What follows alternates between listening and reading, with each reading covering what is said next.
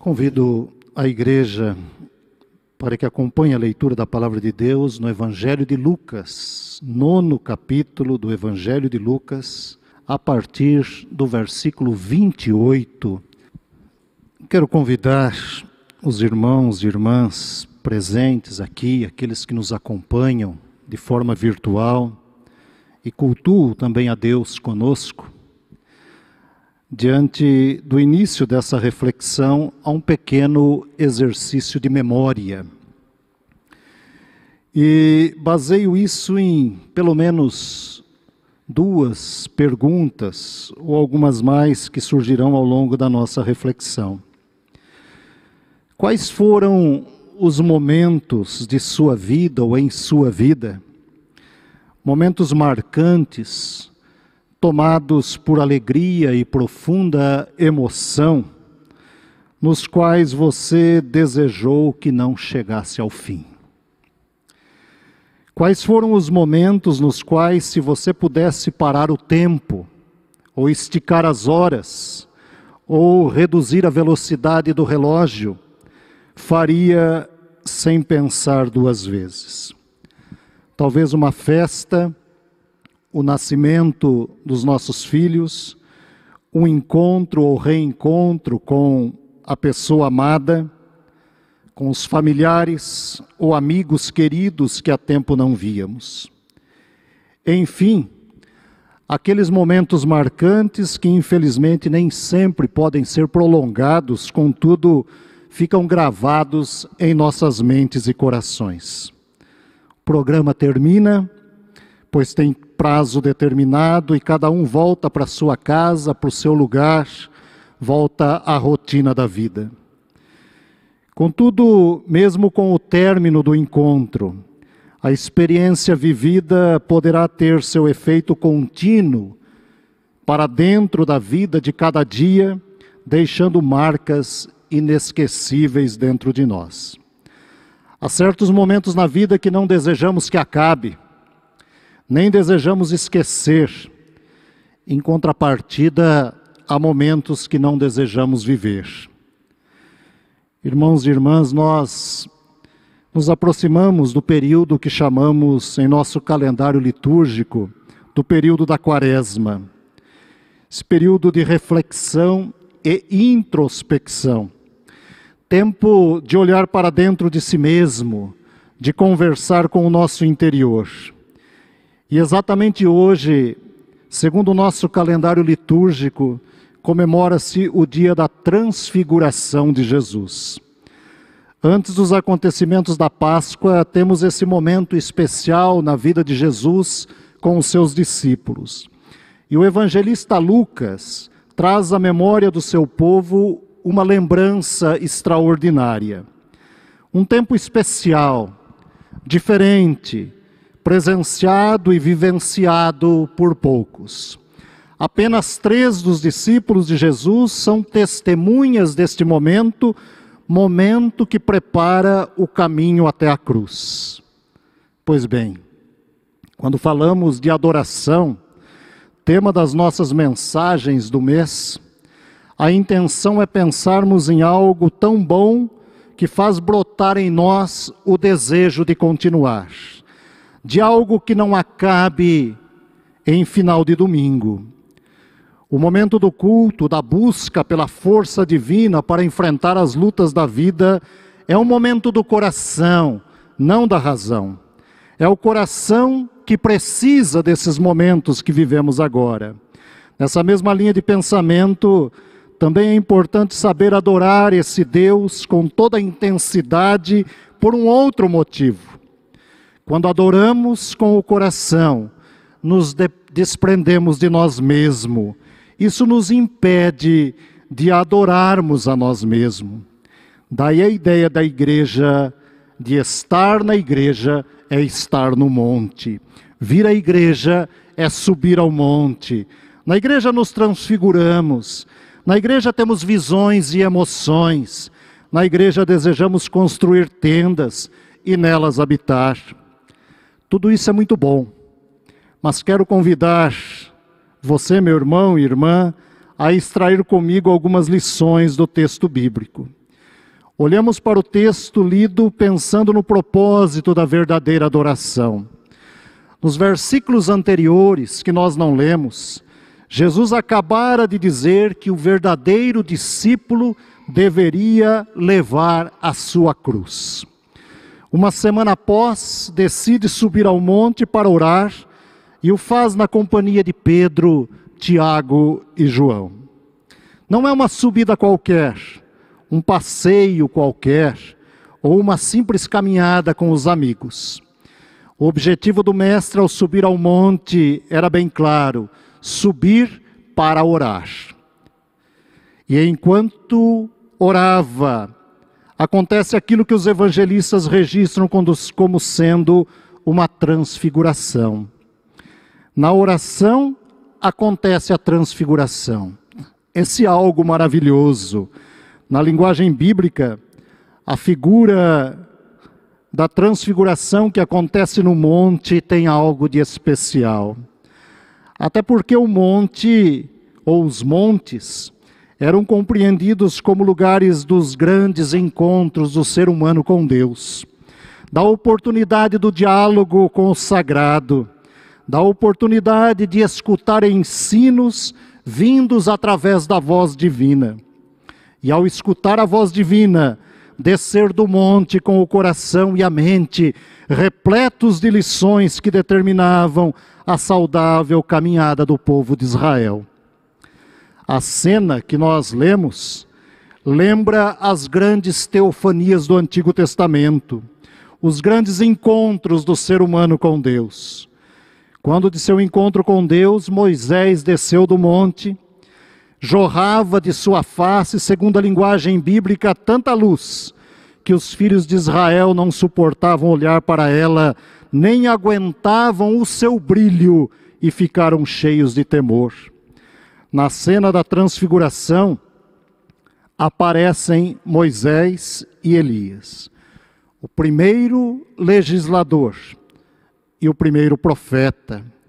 Moisés, como aquele que ensinou a lei, Elias, como aquele que renovara o sentido verdadeiro do culto a Deus, da verdadeira adoração, destruindo os profetas de Baal. Daí as profundas e inspiradoras lições que o texto nos ensina. Vejamos algumas delas.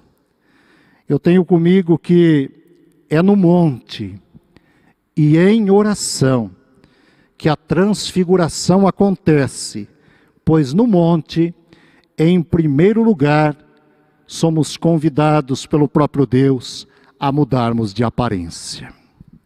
A ideia da transfiguração, esse mudar, esse brilhar da glória de Deus, mas ter a aparência renovada, era algo que trazia aos discípulos algo assustador. O que os discípulos veem é de grande impacto para eles. Aliás, na linguagem bíblica, o encontro com o divino sempre causa um grande impacto. Uma visão assim deveria ser perene, pois ela é uma pontinha da eternidade, um estado de graça na presença de Deus. Há uma transformação para melhor da aparência humana. Se pensarmos, já trazendo esse texto para a nossa vida, reflexão, e por que não também absorvermos as lições, a nossa aparência humana é tocada pelo divino, é tocada pelo sagrado. O ambiente, as músicas, as orações, a palavra, são alguns dos elementos litúrgicos que contribuem para a nossa transfiguração. Chegamos à igreja nesta manhã, podemos entrar com o semblante caído e entristecido na presença dos irmãos e do Criador, porém somos transformados pelo brilho da glória de Deus. Quando prostrados diante do Criador, nos apresentamos em oração, ali acontece a verdadeira adoração e Deus vem conversar conosco. Transfigurados, permitimos a mudança, desejamos a mudança, ansiamos por mudança em nossas aparências, gestos e atitudes. Não queremos sair da presença de Deus, Da mesma forma que aqui entramos, na linguagem bíblica, desejamos ver a glória de Deus para adorá-lo em espírito e em verdade. Mas é também no monte e em oração que, ao acontecer a transfiguração, nós também desejamos morar. E aí, um segundo aspecto importante: se no primeiro mudamos de aparência, no segundo desejamos morar. E a expressão do apóstolo a Jesus é: Senhor, bom é estarmos aqui, façamos três tendas. Analisemos o pedido dos discípulos sob a liderança de Pedro. Pedro não pensa nem nele. A tenda era para Jesus, Elias e Moisés. E diante do ambiente agradável, que estava bom demais, é que ele não se importa com a sua acomodação. Ele se preocupa com os três para que tenham tenda para morar. No pensamento do apóstolo, montar uma tenda seria uma forma de prolongar aquele estado de graça. Ao desejo de ficar ali permanentemente. Está bom demais. Para que voltar à realidade? Afinal de contas, no monte estamos distante das pessoas que nos incomodam e estamos nas, na presença de pessoas que não nos incomodam. Fugimos dos problemas, das situações de crises. Descer do monte é se reencontrar com a realidade da vida. A sugestão de Pedro demonstra a incompreensão humana diante da grandeza de Deus, sua glória e a verdadeira forma de adorar. Pedro ainda não havia compreendido que aquele momento era tão somente um momento de oração e busca de forças do alto para enfrentar o caminho da cruz. Os momentos eram marcantes, mas deveriam ficar na memória dos discípulos como inspiração para quando tivessem que enfrentar a realidade da vida. Por isso, é no monte e em oração que a transfiguração acontece, pois no monte, além de transformarmos a nossa aparência, de desejarmos morar, é o lugar também que devemos aprender a obedecer. Esse é o terceiro aspecto que e grande lição que tiramos do texto bíblico. Devemos aprender a obedecer. Eu tenho comigo que aqui está a principal lição do texto bíblico. A experiência é extraordinária. A visão é de um pequeno pedaço do céu porém, há uma ordem divina. Este é o meu filho amado, a ele ouvi. Na verdade, Deus conduz a conversa da visão para a audição. Na narrativa de Mateus, ao ouvirem essa voz, os discípulos tremem e se prostram, tomados de medo. Não era uma visão qualquer, mas sim uma visão destinada aos verdadeiros adoradores que o Mestre buscava para o serviço do seu reino. Portanto, era preciso levantar-se e viver o que por ele era ensinado. Para isso, eles necessitavam de coragem, de energia, de fibra, e não é fácil ser seguidor de alguém que assume o sofrimento, que desafia a carregar a cruz, que diz que irá morrer na cruz. Bem mais fácil seria seguir um Jesus que aceitasse a instalação de uma confortável barraca ao lado de Elias e Moisés, personagens gloriosos da história de Israel. Esta foi a fala de Deus aos três: escutar e obedecer. Dois verbos que deveriam acompanhar o ministério dos discípulos. Portanto, com esse escutar e obedecer, aprendemos que o tempo de oração É um convite ao aprendizado, à obediência. Quando oramos, vamos sendo disciplinados pelo próprio Deus. O próprio Deus nos ensina a adorá-lo em espírito e em verdade. E nessa adoração, permitimos escutar a voz com conselhos de um Pai amoroso, sendo doutrinados pelo próprio Deus. Escutamos o falar de Deus sobre a nossa conduta, nossa espiritualidade, nossos ajustes necessários, nossos relacionamentos machucados, enfim, escutamos a voz de Deus nos corrigindo, nos alimentando e nos orientando a cada manhã. O texto lido é um convite às nossas práticas de espiritualidade que revelam o nosso modo de adorar a Deus. O texto não descreve uma metamorfose de um homem, uma divindade, não, mas sim da revelação da glória de Deus com aqueles que com ele cultivam uma espiritualidade, uma intimidade espiritual. E isso se revela a nós na atitude de um Deus que vem a nós como veio com seu povo no deserto, como nuvem, cuidando, amparando, acompanhando, zelando, dia após dia, ano após ano, cuidando de seus filhos e filhas. Impressionante narrativa do evangelista é que diante de tudo muito bom, Jesus decide que é hora de descer do monte estava revestido da glória de Deus.